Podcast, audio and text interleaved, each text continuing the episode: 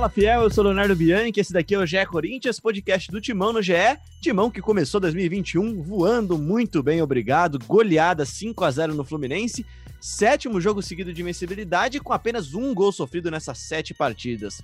E elevador subindo na tabela também de classificação. O Timão, neste momento, é o oitavo colocado do Brasileirão, com 42 pontos, um a menos que o Flu, mas com jogo a menos também. Então, para parafrasear aqui o genial Bruno Cassucci, Ainda é cedo para aprontar qual será o dia D ou o jogo J para garantir a vaga na próxima Libertadores. Só que é indiscutível já, né, gente? Nada disso seria possível sem a revolução M de mancinismo. Bruno Cassucci, o autor desse genial texto, muito boa tarde, bom dia e boa noite para você, bem-vindo ao Gé Corinthians.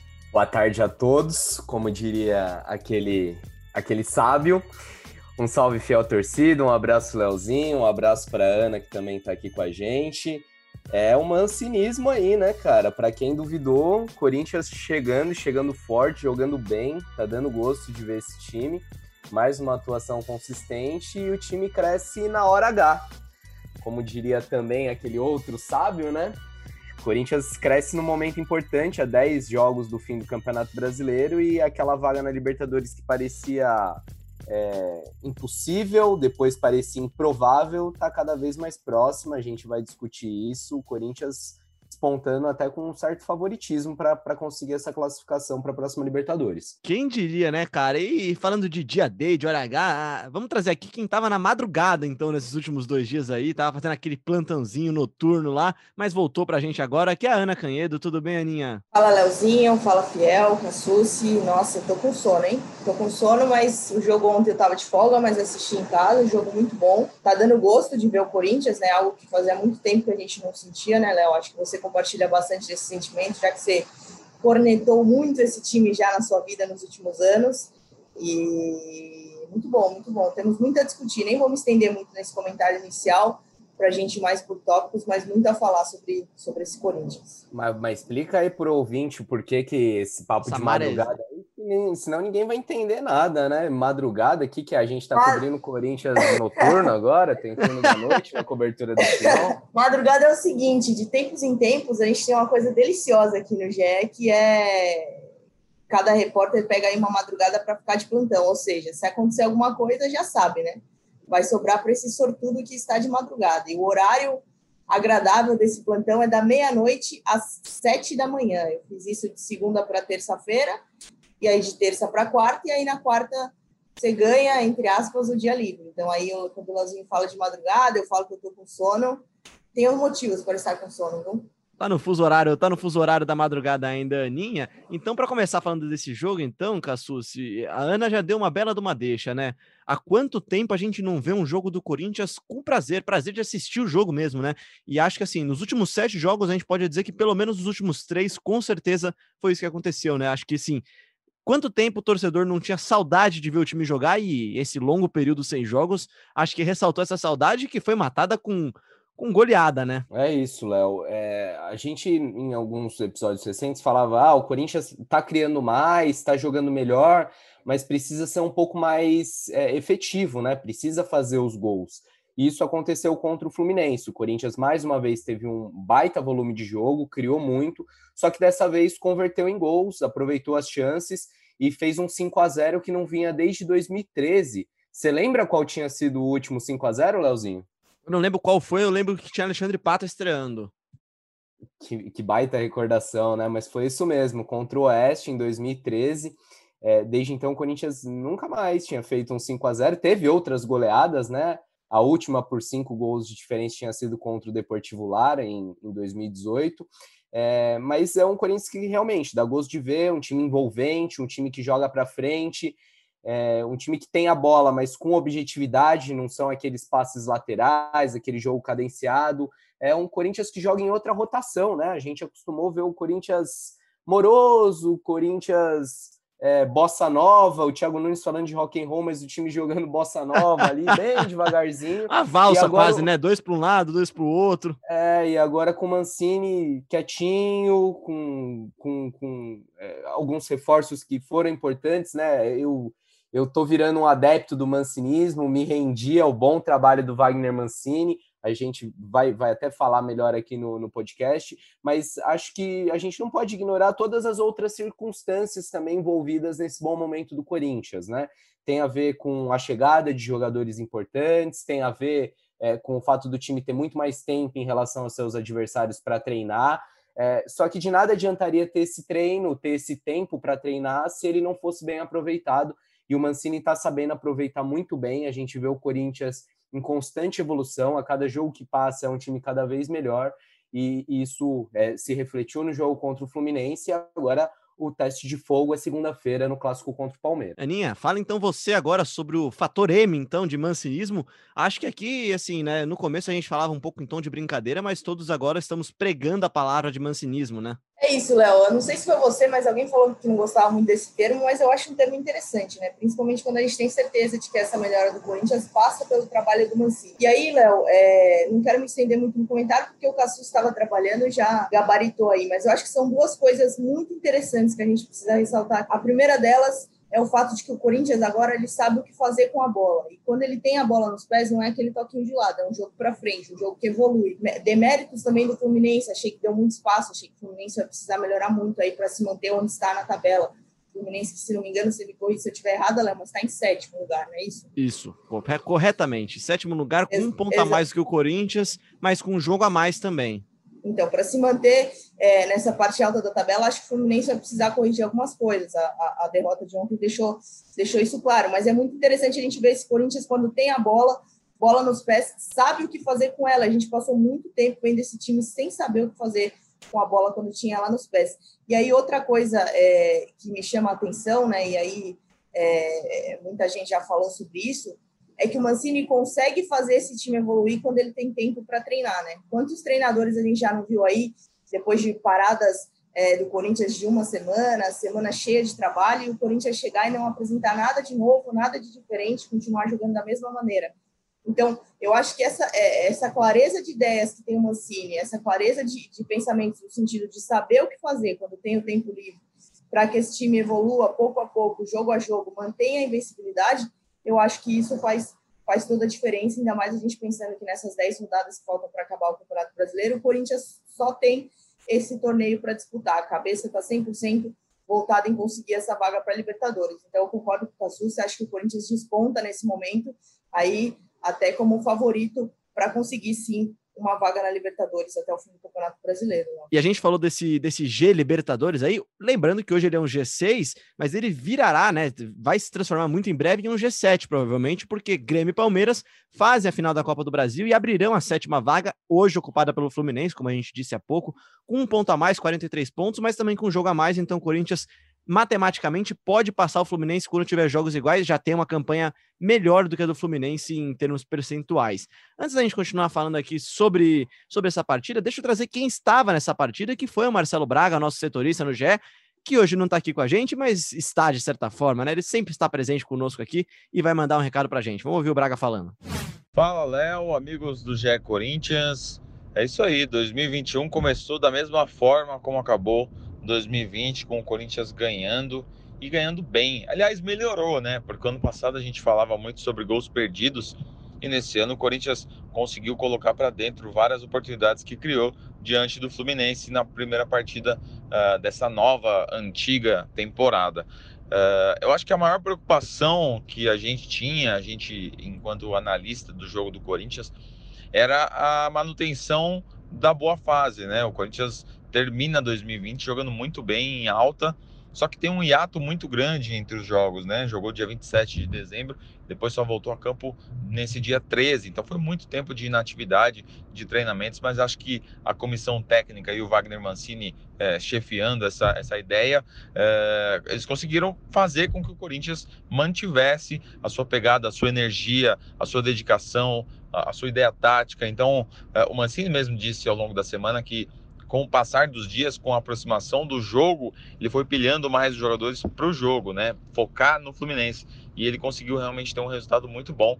É, hoje é legal de ver o Corinthians jogar, você vê as jogadas sendo construídas desde os primeiros minutos. O Corinthians dominou o jogo contra o Fluminense, teve mais posse de bola, teve triangulações, fez muitas jogadas, principalmente pelo lado direito, com o Fagner, com o Mosquito. Uh, Gabriel muito bem, mais um jogo em alto nível, a defesa completamente segura, né? O Fred teve pouquíssimas oportunidades ali, quando teve, o Cássio também conseguiu pegar ali sem grandes dificuldades. Uh, Matheus Vital arriscando o chute pro gol, que é uma coisa que a gente cobra muito dele, né? Ele no ano passado fez só dois gols e não deu nenhuma assistência. Então a gente cobra que o Vital participe mais do jogo, tenha mais números. Então o Vital deu um chute no primeiro tempo que exigiu uma grande defesa do goleiro do Fluminense. No segundo tempo conseguiu fazer o seu gol. É, Casares jogando é, em alto nível. É muito difícil ver um jogo ruim do Casares, né? A gente não conseguiu, é, depois que ele embalou ali, ele não teve um jogo ruim, é um jogo mais ou menos, não. Casares sendo decisivo, é, deu um chute perigoso no primeiro tempo, fez o gol no segundo tempo. Ele e o Mosquito são, estão se entendendo muito bem. O Corinthians vai forte para esse clássico contra o Palmeiras, ainda tem a volta do Ramiro, acho que é, ele vai disputar aí uma posição pelo lado direito, um jogador grande, jogador tático, um jogador de, de clássico mesmo, acredito que possa ir para o jogo contra o Palmeiras. É, o Corinthians vai se encaixando realmente. O jogo que vivia uma má fase lá atrás, agora também está até mais participativo, além do gol, que foi um gol de rebote, ali, um gol de centroavante, mas ele participou bem do jogo também, ações fora da área. Acho que o Corinthians está bem completinho. É, quando mexeu no segundo tempo, caiu um pouco, né? Ah, até manteve a pegada, conseguiu fazer um gol ali com o Luan, o Camacho cruzando pro Luan, um chute de fora. A jogada, aliás, começa num chute de fora do Gabriel Pereira, né? É, os reservas então participaram de mais um gol, mas acho que deu uma caída. É, talvez os titulares estejam já um nível acima dos reservas e, e, nessa próxima sequência de jogos que o Corinthians vai ter, é bom que esses caras atinjam um nível de excelência também. Mas é isso, galera. 2021 começa muito bem pro Corinthians. Ah, só para adicionar mais uma informação, tá? O Matheus Vital uh, deu entrevista para mim, aí virou titular e fez gol no jogo. Então é, é importante a gente pontuar. E falou comigo, brilhou. Tá certo? Fica a propaganda aí. Um abraço. Dá para vocês ouvirem aqui, né? Pelo que vocês ouviram, que o Braga ele já é mais um adepto do mancinismo, né, Cassucci? Completamente encantado, citou nome a nome das boas atuações e foram muitas mesmo. E, Cassucci, acho que essa vitória, da forma como ela foi, ela tem uma importância a mais. Ela quebra, ela dá um dibre na desconfiança que o torcedor sempre vinha tendo do time que depois de longos períodos caía, né? Sim, tem, tem essa questão. Corinthians, é, muitas vezes a gente falou, né? Ah, o Corinthians tem tempo para treinar e volta pior. Isso a gente já tinha visto no final do ano passado, o Corinthians aproveitando bem essas semanas, mas havia uma, um receio de um intervalo tão grande, né? De 17 dias entre um jogo e outro, tirar o embalo do Corinthians e não foi isso que aconteceu. A gente viu um time ligado, um time pilhado desde o início do jogo, propondo muito, chegando muito na frente. E, e é interessante ver, Léo, é, como mudou taticamente o Corinthians, como é um time mais intenso, um time. No, no, no primeiro gol, é, quando o Mosquito finaliza, o João aproveita o rebote, o Corinthians tinha cinco jogadores na área para aproveitar o cruzamento do Fagner. Teve uma outra finalização do Casares, que passou muito perto ainda no primeiro tempo, a mesma coisa cinco, seis jogadores, os laterais sempre agudos na linha de fundo. O que acontecia é que o, o, o Mosquito e o Vital saíam da ponta para o meio, puxando os laterais do Fluminense, atraindo os laterais do Fluminense, abrindo o corredor para Fábio Santos e para Fagner chegarem à linha de fundo. E, e, as principais jogadas do Corinthians saíram assim: um time com repertório, um time que conseguia envolver, é, o gol do Fagner é, é, muito bonito, não, não só pelo chute de, da entrada da área, mas por toda a construção. O Corinthians fica mais de um minuto trocando passes, até rodando a bola de um lado para o outro, até achar um espaço na defesa adversária. E não é trocando passe naquela morosidade ali, Gil, Gemerson, Gemerson, Gabriel, não. É, é passe vertical, é passe buscando mesmo o gol adversário.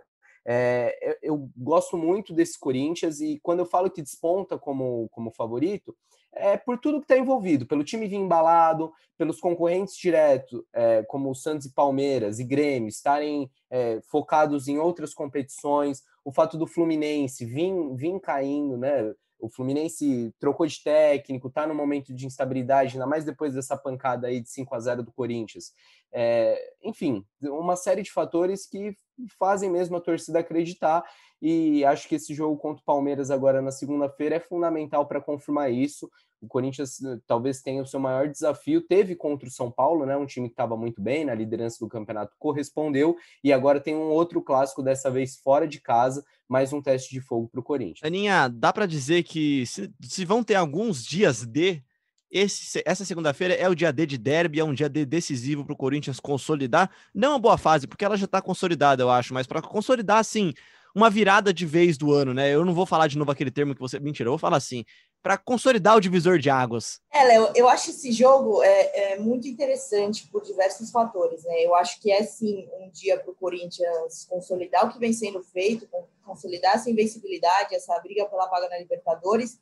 E aí acho que vai ser é, desses últimos meses, pode se tornar aí, quem sabe, a cerejinha do bolo para o Mancini, por tudo que vem sendo feito aí há, há tanto tempo. E é interessante a gente observar também para o Palmeiras, né? Porque o Palmeiras é o finalista da Libertadores, é o finalista da Copa do Brasil, mas a gente até, é, claro que a gente comenta sobre outros times aí, a gente até falava de como foi o jogo do Palmeiras contra o River Plate, né? A postura do Palmeiras, enfim, é um jogo que foi ruim, ruim para o Palmeiras. Então, se ele perde um derby para o Corinthians em casa, as coisas lá no rival começam a, desandar um pouquinho, talvez. Não sei se estou me precipitando a fazer essa análise, mas acredito que seja esse jogo seja importante para o Palmeiras também. Então, acredito que vai ser o Corinthians querendo ganhar por esse motivo, para consolidar tudo que vem sendo feito, para se colocar de novo no cenário aí nacional como, como um time que joga um, um futebol muito bom, e o Palmeiras também querendo mostrar essa reação, querendo é, mostrar por que, que é o finalista da Libertadores, por que, que é o finalista da Copa do Brasil. Então, acredito que seja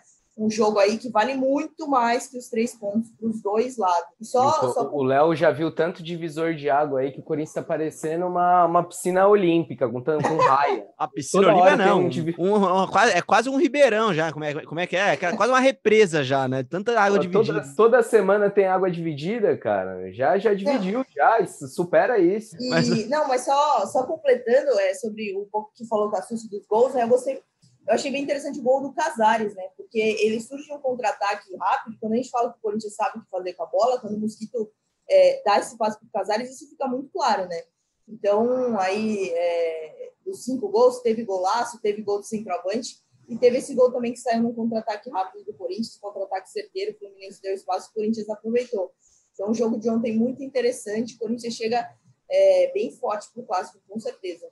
Sobre esse gol aí que a Ana falou, é, eu queria destacar, ele começa num passe do Gabriel, passe de primeiro, o Gabriel já rouba a bola e já serve o Mosquito. E acho que vale a gente abrir um espacinho aqui do programa para falar especificamente do Gabriel, cara. O que ele tá jogando é brincadeira. Sim, a evolução do Gabriel com o Mancini é, é, impressionante. Não é o único jogador, né? A gente pode falar do Matheus Vital, pode falar do Mosquito, tem, tem muito, muito cara que, que evoluiu, porque assim, o time cresceu coletivamente com o Mancini, é um time que é, joga coletivamente melhor, mas as individualidades também foram potencializadas, e para mim a do Gabriel é a principal. É, ele deixou de ser só aquele volante que corre pra caramba, que se mata, dá carrinho. Isso o Gabriel sempre foi, mesmo na má fase, o Gabriel sempre se esforçou mas agora ele corre certo e, e, ele participa muito mais da construção ofensiva do Corinthians, né? Antes, quando o Corinthians tinha a bola, o Gabriel era um a menos, ele afundava lá entre a defesa, às vezes para participar de uma saída de três,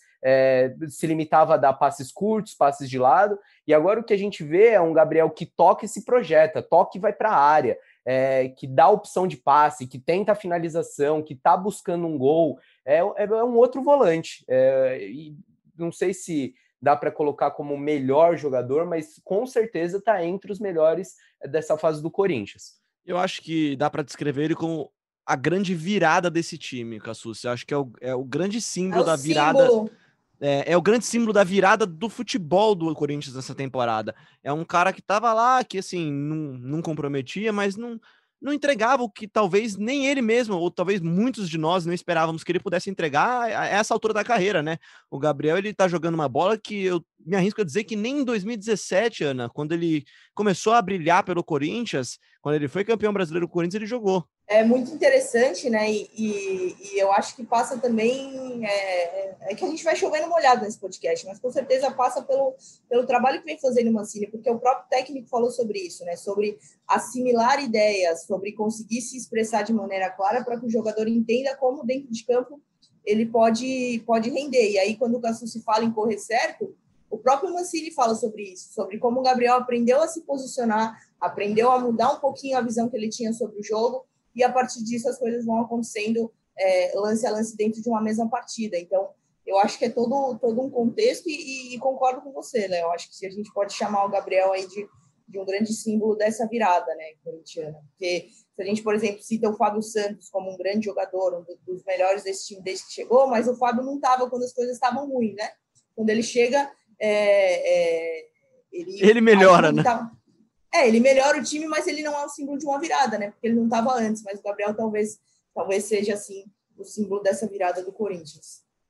E se a gente tá falando de pilares aqui, Cassucci, acho que não há como não falar da defesa do Corinthians, né, cara? A defesa do Corinthians que sofreu um gol apenas nos últimos sete jogos e tem agora uma nova dupla de zaga, uma dupla de zaga que em, em, alta, eu me arrisco a dizer que talvez seja a melhor do Brasil, se você for pensar em, por nome pelo menos, né, Gil e Gemerson. Você tem um Fagner que volta a jogar muita bola, é eleito melhor em campo pela transmissão da TV Globo na vitória contra o Fluminense. E tem do outro lado o Fábio Santos, que a Ana já citou, que chegou para não sei, sabe aquele Durepox, ô Cassucci? Quando você tem um, um, buraco em alguma coisinha aqui, ele foi lá e tapou o buraco que Meu tinha na defesa Deus. do Corinthians. Ele tapou o buraco, ele resolveu o problema. Acho que o grande problema da defesa do Corinthians no ano talvez fosse aquela lateral esquerda. E aí não é demérito do Piton, não. Acho que ele nem está pronto para isso, mas é, o Fábio chega para resolver o problema ali, né? Gostei do jabazinho de graça aí, hein? Durepox, patrocina a gente, hein? Estamos aceitando. Pô, Durepox para mim é igual a outro jabá, para mim é igual o Gillette, cara. É, é, é virou nome do produto, né? Maisena, né? né? Mas vamos parar de fazer propaganda de graça, senão depois o comercial liga aí reclamando da gente. É, falando da defesa do Corinthians, é isso, né? Um, um, um gol sofrido nos últimos sete jogos é um time muito mais sólido, um time que dá menos sustos, que exige menos do Cássio, né? Antes, vira e mexe, o Cássio era o melhor em campo do Corinthians, mesmo o Corinthians sendo derrotado. Porque toda hora tinha chute no gol do Corinthians, toda hora o adversário estava chegando. É, se fosse para apontar um único responsável por isso, um, um, cara que mudou, eu acho que sim, é o Fábio Santos. Mas é uma evolução coletiva, é o fato do time ter mais controle de bola, é o fato de é, o time conseguir fechar mais espaço, se defender melhor. É, e, e, eu até exaltei o Gemerson num comentário no Twitter, falei que seria difícil tirar a titularidade dele, e muita gente veio falar que eu estava sendo injusto com o Bruno Mendes, ou injusto com o Marlon, que o Gemerson só jogou os últimos dois jogos, e de fato, não dá para falar que o Gemerson é o responsável pela evolução do Corinthians, pela melhora do Corinthians.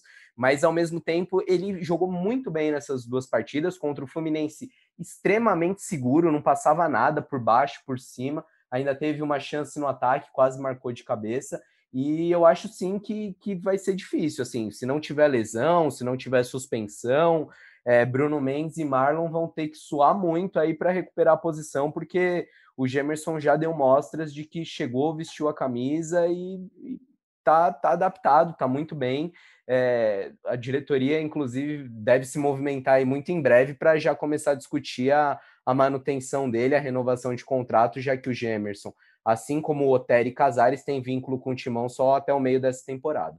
E os três que de verdade devem ficar no Corinthians, não devem ser problemas, né, Cassucci? Porque são três que têm jogado muita bola, o Otero um pouquinho menos, né? Até a gente brinca com a Oterana aqui, né? Mas o Casares, o Casares, ele é o cara que chegou e como disseram aqui, no, a gente disse no começo aqui, é, ele depois que engrenou o Casares, ele não parou mais de jogar bola, cara. E, e a, nem se fala mais do Luan. O Luan entrou no, no, jogo ontem no segundo tempo, até fez um gol, mas entrou com 35 minutos do segundo tempo, né? E, o Casares Só... não, é que ele, não é que ele roubou a bola, a posição, ele atropelou a posição. Não, é o melhor jogador do Corinthians nesse Brasileirão. Inclusive, a gente tem no Globo Esporte um ranking que ele é feito a partir da média das notas dos jogadores. Né? Toda partida a gente dá nota para os jogadores e o Casares já é o líder desse ranking, já passou o Cássio ele tem quatro assistências, dois gols em 16 partidas. É, é, o destaque do Corinthians. E o Otero, que a gente falou, deu um pouquinho de azar, né? É, vinha também num bom momento, se firmou como titular e aí testou positivo para a Covid-19. É, desfalca o Corinthians por pelo menos três partidas. É, perdeu esse jogo contra o Fluminense, vai perder o jogo contra o Palmeiras.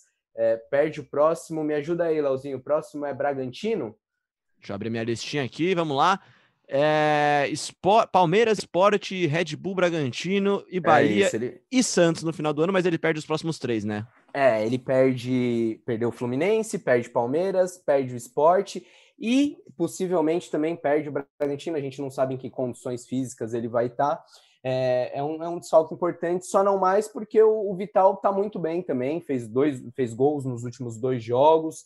Mancini até falou dele na coletiva que tem dado uma atenção especial para o Vital, é, exigindo que ele finalize mais, que ele treine isso no dia a dia, faz trabalhos específicos no CT Joaquim Grava.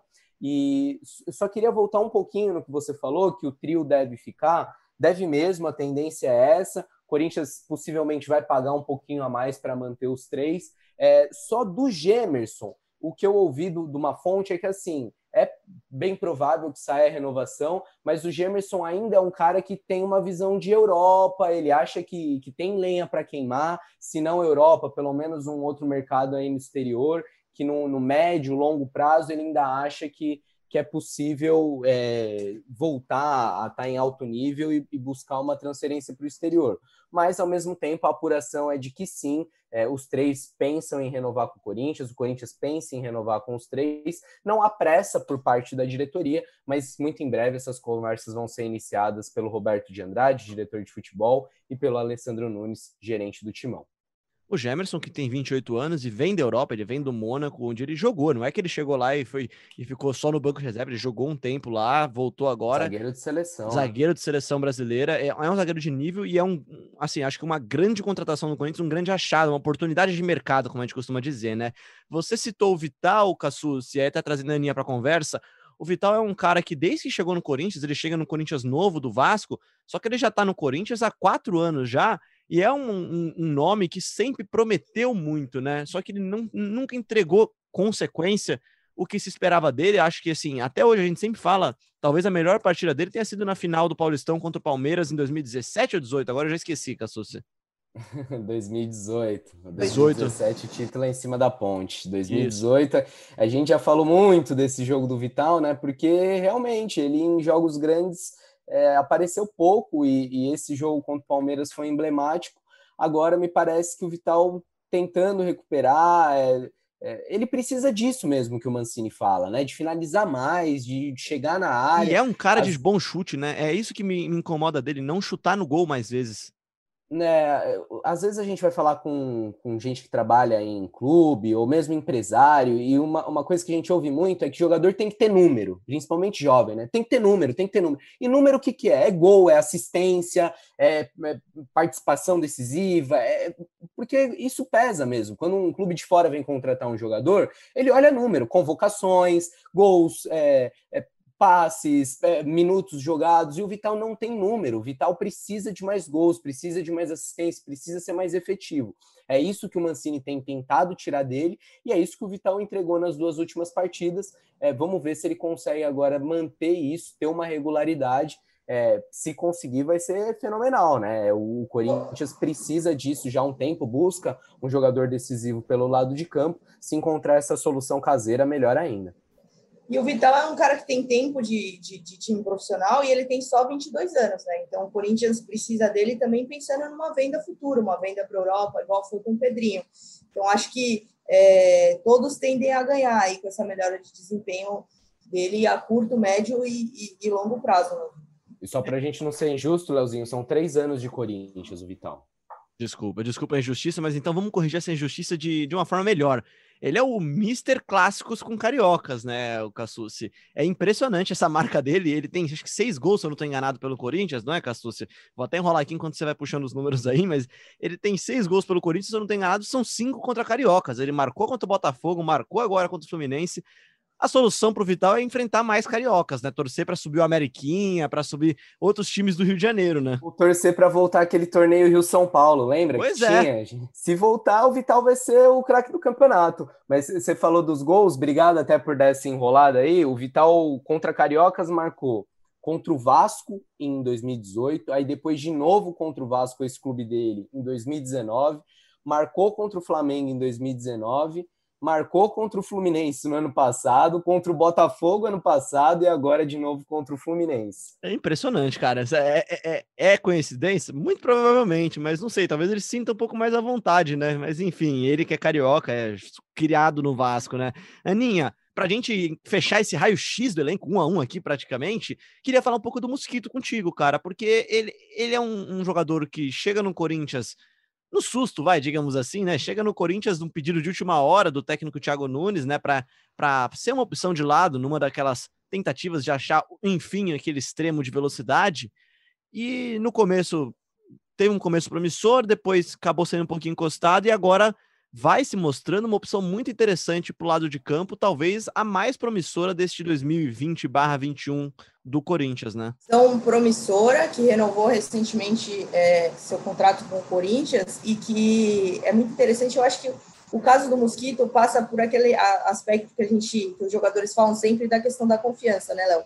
Quando as coisas começam a acontecer, meio que vira uma bola de neve positiva. Acho que o Mosquito passa por ali quando ele faz uma jogada, essa jogada dá certo, ele vai ganhando confiança no jogo, confiança, confiança, e as coisas começam a acontecer. É uma opção interessante, sim. Até o Braga citou o retorno do Ramiro, né? Não sei o que pretende Mancini, depois do jogo de ontem, talvez o Mosquito possa ganhar aí a oportunidade de ser mantido nesse time, ele que jogou é, ontem por ali pelo lado direito, então eu acredito que passa um pouquinho por isso. Quando o jogador vai ficando mais confiante, ele passa a acreditar mais no futebol e acaba se tornando uma opção interessante, sim. Surpreendeu, né? Acho que surpreendeu muita gente, pelo menos a falando mim surpreendeu. Mim, é, pelo menos falando, falando por mim, falando por você também, eu acho que não, não esperava que fosse se tornar uma opção tão interessante, né? O próprio Duílio é, citou em algumas entrevistas, na entrevista que ele deu para a gente, que é, o Corinthians ainda busca esse atacante de lado, mas que trouxe algumas opções de volta, que essas opções estão começando a dar certo. O Mosquito, com certeza, é, é esse caso, surpreendente, vem numa fase muito boa, e eu acho que a, a partir do momento que a fase é boa, o jogador está com a confiança em alta, está rendendo dentro de campo, as coisas estão acontecendo, eu acho que ele merece sim ter uma sequência aí no Corinthians. E, Cassu, se a gente não consegue prever o futuro, a gente não consegue também voltar para o passado. Mas muita gente comentando nas redes sociais o famoso e se, e se o Mancini tivesse chegado antes? E aí eu começo a pensar também que na época, quando a gente tinha Coelho, quando a gente tinha Thiago Nunes, a gente falava que esse elenco não era tudo isso, que o elenco rendia pouco. Opa, Impress... opa, opa, opa! Eu sempre falei que esse elenco não era tão fraco quanto estavam pintando, não, hein? Não, tudo bem, mas ninguém. Ah, ô, ô, Muita Léo, gente. Léo, só só antes de você começar a falar disso, eu falei da renovação do Mosquito, só para a gente dar a informação completa, né? A renovação foi recentemente, o contrato dele ia até dezembro de 2022 e agora vai até o fim de 2023. Desculpa, pode continuar. Não, porque eu tô falando aqui porque é, esse time do Corinthians é uma prova como, como é difícil fazer análises, né? Porque o momento do Corinthians era tão ruim que muito jogador acaba sendo queimado de certa forma, né, Cassucci? Eu não, não sei se eu gosto de fazer esse exercício do IC, mas é, é, inevitável pensar nos sete jogos com o Coelho, por exemplo, que o Corinthians teve no Brasileirão, com um aproveitamento muito ruim. Você não sabe se gosta de fazer, mas quer que eu faça, né, malandrinho? Eu, eu, tô, eu tô jogando a bola para você, cara. Você é meu atacante, meu, meu Jô. Melhor, meu Bruno é... Galhaço. Daqui a pouco eu lembro desse Bruno Galhaço aí. Nem minha namorada teria coragem de falar o que esse cara falou aí, mas depois a gente Daqui a pouco, a no finalzinho. assunto. É, cara, esse si é muito difícil, porque assim, ah, se você quer fazer esse, esse exercício, você tem que fazer também num, num, outro contexto, né? E se o Fábio Santos tivesse chegado antes também? E se o Thiago Nunes tivesse um meia armador como Casares? É, são muitos e sis.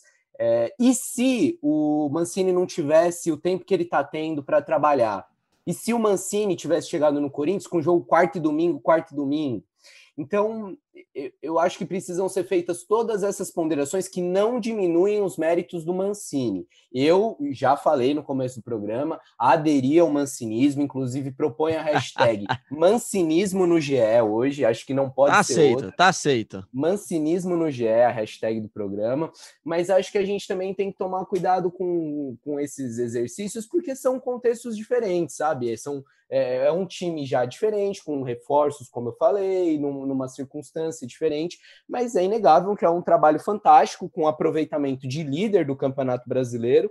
Mancini, em 15 jogos, recuperou o Corinthians, mudou o time de patamar, e acho que, em vez da gente olhar para trás, agora é olhar um pouco para frente, né? É, o, aonde que o Mancini pode levar o Corinthians. É, acho que vai levar para Libertadores, para a fase pré, né? Aquele, aquela primeira fase ali, como o Corinthians disputou no ano passado contra o Guarani. É, acho que o time incorporou, acho que hoje a gente já olha o elenco realmente com outra cara, mas aí o papel de chato que o Bruno sempre cumpre nesse podcast aqui.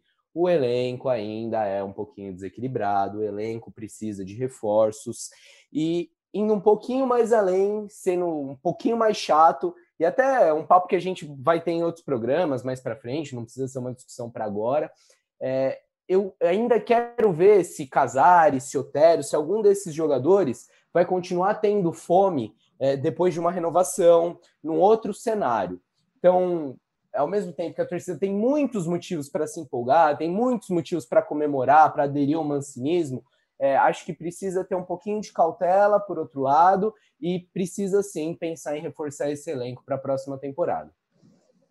Aninha, o Cassucci foi muito bem nessa análise, né, cara? É difícil fazer esse IC sem os outros ICs juntos, né? Não é, não é, um, não é um IC tão simples assim, né? Não, não basta teletransportar o Mancini para janeiro de 2020 e achar que tudo seria igual. Acho que os contextos fazem parte, são muito importantes, o que não desvaloriza nem um pouquinho o trabalho dele, né? É, Léo, e se o, e se o Thiago Nunes tivesse vencido a Florida Cup, ganhado um torneio não diretamente, mas do Palmeiras, enfim, são, são vários, vários contextos, né? A temporada poderia passada, poderia ter. Temporada passada não, né? O ano passado poderia ter começado de maneira diferente, mas é muito difícil a gente fazer essa análise. Eu acho que. Eu acho não, tenho certeza que eu concordo 100% aí que disse o Cassus. E já me despedindo aqui, comentário final, não sei se você vai me chamar de novo ou não, mas eu acho que o que fica aí é, isso, é isso, essa esperança, essa esperança de, de dias melhores para o Corinthians, né? A gente voltar a ter gosto de assistir esse time. O Cassus tem aí, você vai chamá-lo para falar dos números do Mancini é, de aproveitamento, enfim. É, essa esperança que dá no torcedor de ver dias melhores para o próprio time. Eu acho que o Corinthians começou 2021 da melhor maneira possível, um ano atípico, um ano de, de duas temporadas numa só. Então, acho que, que essa esperança é, é dias melhores certamente virão para o Corinthians esse ano, Leozinho. Não dá para mudar o passado, não dá para prever o futuro, mas dá para falar do presente, né, Cassucci? O presente do Corinthians é muito bom e tem números muito bons, né? É isso, Leozinho. Aproveitamento excelente do Mancini. Em 15 jogos, ele conquistou 8 vitórias, 4 empates e 3 derrotas, dá 62% dos pontos. E se a gente considerar só o brasileiro, o desempenho é melhor ainda, 69% de aproveitamento, desempenho é, melhor até do que o do São Paulo, que atualmente tem 64%. É, no Brasileirão, com o Mancini, o Corinthians conquistou 8 vitórias, 3 empates e só duas derrotas. E eu não sei vocês, cara, a Ana falou aí de último comentário, mas a gente fez tanto programa para baixo, tanto programa vou cornetando, encerrar, não. criticando encerrar, esse não. time, que eu quero fazer um podcast interminável hoje, cara. Eu quero falar desse mancinismo aí que eu tô empolgado. É, vamos falar do mancinismo, vamos falar também das peças que chegam, porque tem novidade no CT, né? É, reforço pro meio campo, Cassucci, que chegou hoje? Hum, poderia, bem lembrado, né, bem lembrado, bem Poderia, lembrado. esse daí poderia, se tivesse uns aninhos mais, oh, mais eu, jovens. Eu dei uma olhada assim. na foto hoje, tá no shape ainda, cara. Se é, botar a camisa, joga. 38 anos, será que não dá? É, pelo menos para o futebol de fim de ano, para aquela pelada que a gente faz da comissão técnica contra, contra a imprensa, é um baita reforço, né? O time da imprensa está lascado, porque o Corinthians ganhou um baita camisa 12 aí, o Alex, meia campeão da Libertadores pelo Corinthians em 2012, está de volta agora para coordenar as categorias de base ele não, não é o, o chefe, né, o diretor do departamento, o gerente. É, o que ele deve fazer é uma interface entre a base e o profissional. Então, conversa com o Alessandro, conversa com o Batatais, com o Mancini, é, e aí também com o técnico do Sub-20, do Sub-23, e vai fazer essa ponte, essa coordenação entre as diferentes categorias do Corinthians. Ah, essa contratação já estava bem encaminhada, acho que a gente até falou no nosso último episódio, mas foi confirmada, foi anunciada nessa quinta-feira. É muito fácil fazer elogio quando a fase tá boa, né? E é muito fácil criticar também quando a fase tá ruim. É, é, difícil falar se vai dar certo, mas eu tenho gostado dos nomes que eu tenho visto nessa gestão até agora, Aninha. É, o primeiro você trazer um Alex, um cara que está se preparando pelo que a gente tem apurado, que vai fazer essa coordenação técnica, digamos assim, da base do Corinthians. Você traz de volta um Alessandro que fez um papel muito interessante no Corinthians, um Roberto de Andrade que tem experiência. A gente tem o Colagrossi, que virou um queridinho da Fiel né, nas redes sociais, o diretor, o superintendente de marketing e comunicação do Corinthians.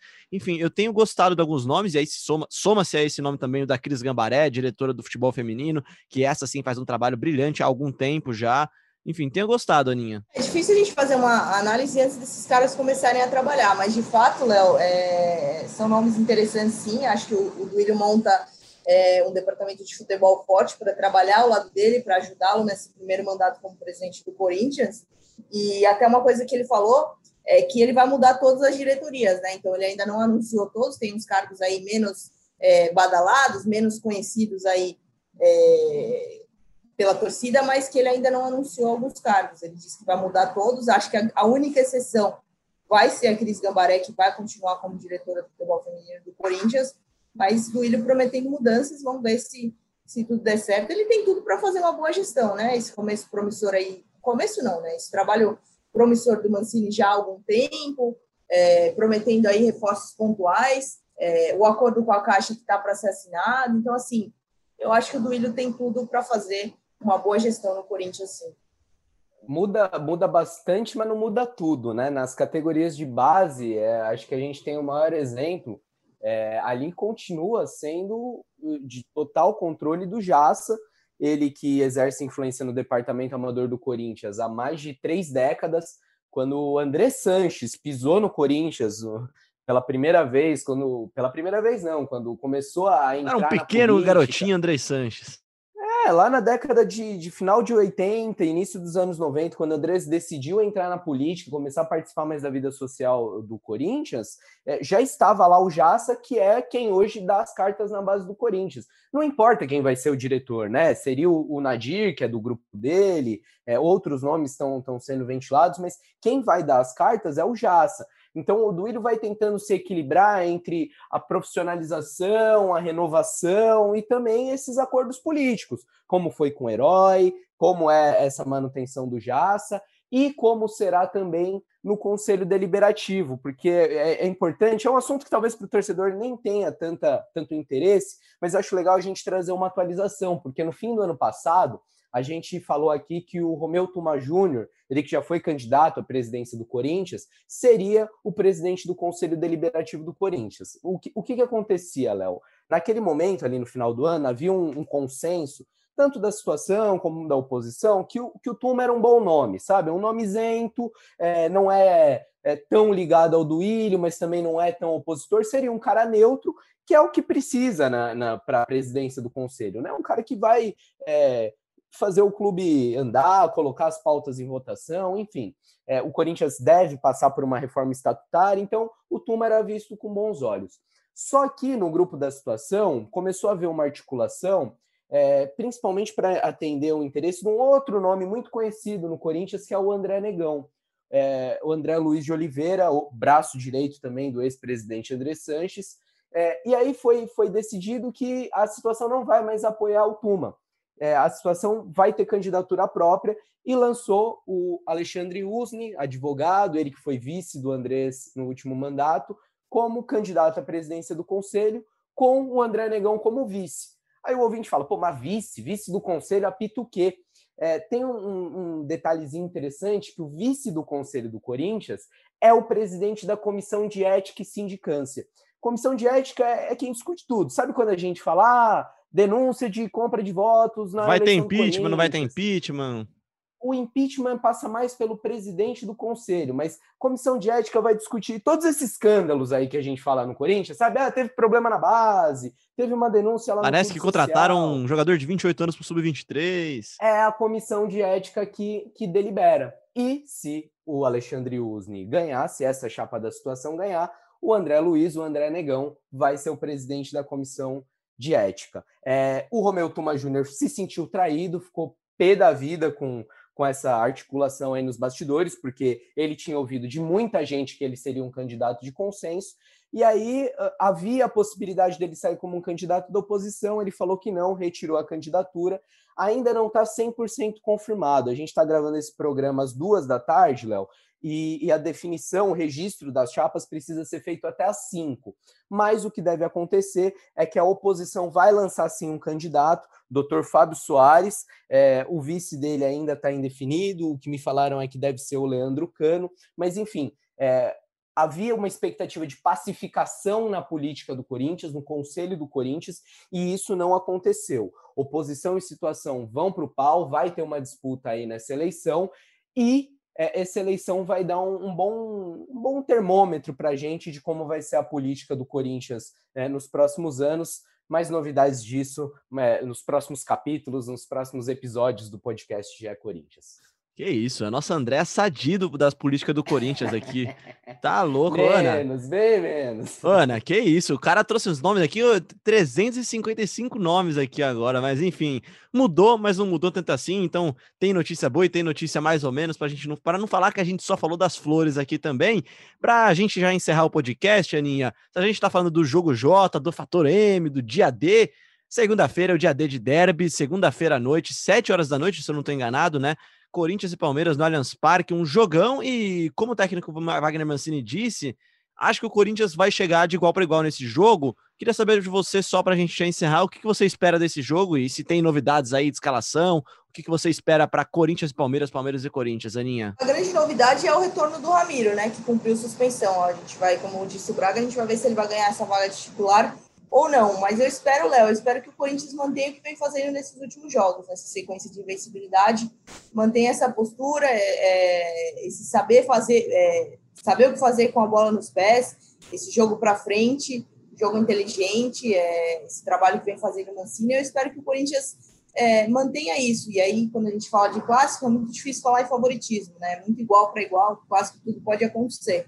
Então, quem sabe aí o Corinthians não belisca uma vitória, consolida esse momento com uma cerejinha do bolo, vencendo um finalista de Libertadores, vencendo seu principal rival.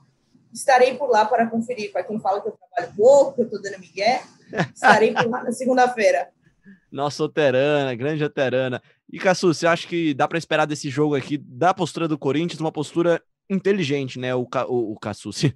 O Wagner Mancini tem mudado o time de postura mesmo, jogo a jogo, tem estudado bastante os adversários, acho que não será diferente contra um Palmeiras que vem abalado, né? Não dá para dizer que não, que não vem abalado, tomou um sufoco danado do River Plate, jogará, então chegará cansado, joga nessa sexta-feira contra o Grêmio, diferente do Corinthians que descansa até segunda-feira. Talvez o fator físico pese, talvez seja uma vantagem a mais para o Corinthians nesse, nesse derby sempre muito importante e tenso. O fator físico tem pesado para o Corinthians nos últimos jogos, é incontestável. O Corinthians, por muito tempo, foi um time que pregava no segundo tempo das partidas, agora é um time intenso do começo ao fim.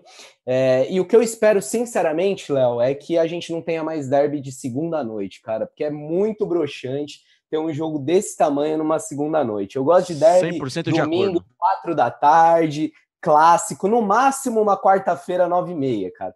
Passou disso daí, é invencionice, não gosto. Ok, que dessa vez é por conta de, de calendário, tá toda uma bagunça aí por conta da Covid, Palmeiras também chegando em duas finais mas não gosto desse horário, não gosto desse dia. Espero que em breve tudo volte ao normal, com vacina, com torcida no estádio, porque já pensou, cara, como estaria o, o, o Allianz Parque na segunda-feira, ou como estaria Itaquera nessa última quarta, com o Corinthians fazendo 5 a 0 Saudade demais de ver, de ver o público nos estádios. Saudade demais, saudade demais. O único público no estádio ontem, além do Marcelo Braga, eram as plantinhas que estavam nascendo lá na arquibancada do Corinthians, a Arena Corinthians aqui, a Neoquímica Arena Corinthians agora, colocou no Twitter agora aqui que, na verdade, a planta chamava-se Pé de Gol e que o Corinthians colheu tudo ontem à noite criatividade para justificar o estádio que está um pouquinho largado, né? Sem público, a arquibancada realmente fica um pouquinho mais triste mesmo. Corinthians que não teve nenhum suspenso, Gabriel e Fagner, que são dois titulares que, que sempre preocupam, digamos assim, né? Por causa do cartão amarelo, passaram ilesos, então sem desfalques, só Otero, e aí os lesionados de sempre, os que tiveram cirurgia no joelho, que não voltam nessa temporada, o Avelar, aí me ajuda aí, Cassúcia, Avelar... Juan Oliveira... Ah, Juan Oliveira, tem também, desculpa, tem o Lucas Piton também, que passou por uma cirurgia de hérnia e fica fora do Corinthians, não deve voltar nessa temporada mais, né, Cassúcia? E o Mantuan, e o, e Mantuan, Mantuan também, um desfalque importante por cirurgia.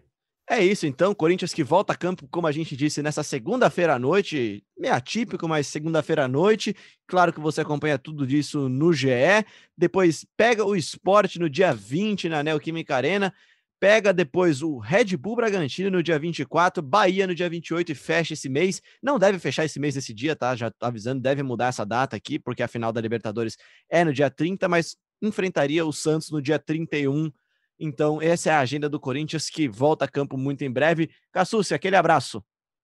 Aquele abraço e você vai me preservar daquela comparação tosca lá que o nosso. Ô, oh, rapaz, tinha esquecido. Vai, vai, vai, enrolando aí, deixa eu pegar aqui.